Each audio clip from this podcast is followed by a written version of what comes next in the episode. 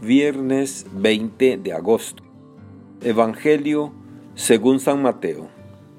En aquel tiempo, habiéndose enterado los fariseos de que Jesús había dejado callados a los saduceos, se acercaron a él.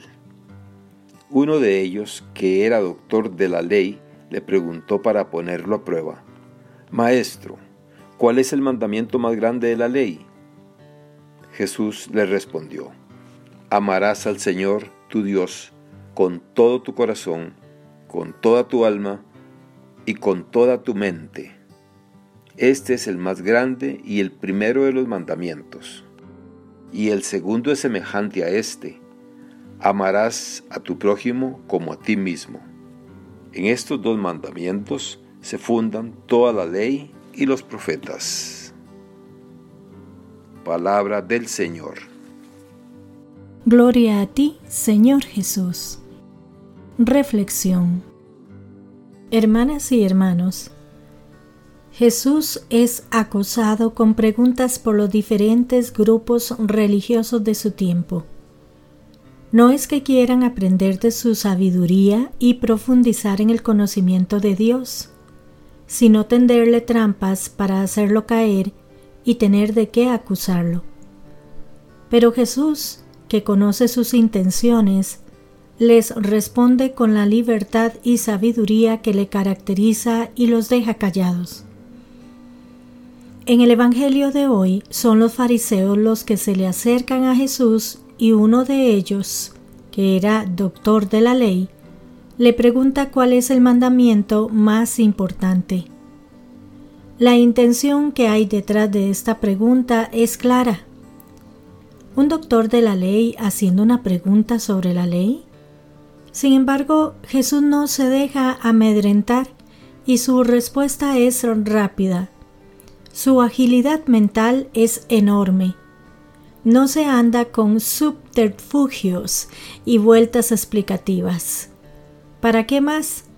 El que tenga oído para oír, que escuche bien.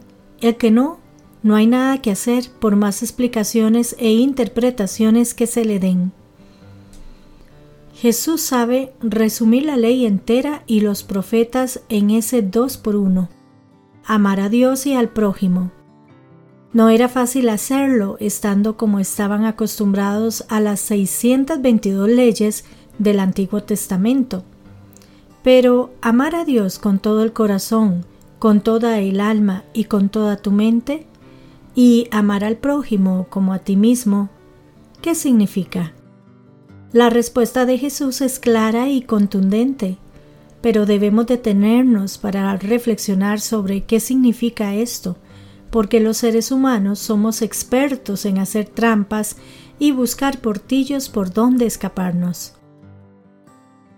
Amar a Dios, al Dios que Jesús no revela, que es Padre misericordioso, fiel y justo. Y Jesús nos enseña cómo identificar ese amor a Dios. Equipara el primer con el segundo mandamiento de la ley. Amar a Dios es amar al prójimo. Nos dice San Juan en su primera carta que no podemos amar a Dios a quien no vemos si no amamos a nuestro hermano a quien vemos. El amor a Dios se refleja en cómo amamos a nuestro prójimo. Amar a Dios es procurar que se cumpla lo que Dios quiere para sus criaturas, que mantiene su fidelidad perpetuamente, que hace justicia a los oprimidos, da pan a los hambrientos, libera a los cautivos, abre los ojos al ciego, endereza los que ya se doblan, ama a los justos. Amo a Dios no cuando pienso que me vuelve loco, que le invoco continuamente con jaculatorias o rezos, o que estoy ensimismado en mí mismo, sino cuando tengo presente su presencia en el prójimo, especialmente en los más desamparados, sufrientes o desvalidos. El respeto, la estima y la bondad que derrochamos con los demás esa es la medida del amor que le tenemos a Dios.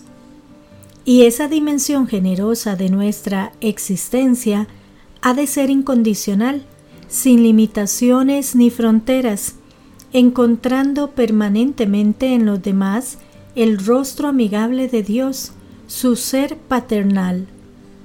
Quien acoge, escucha y abraza a un ser humano, a quien acoge, escucha y abraza es al mismo Dios.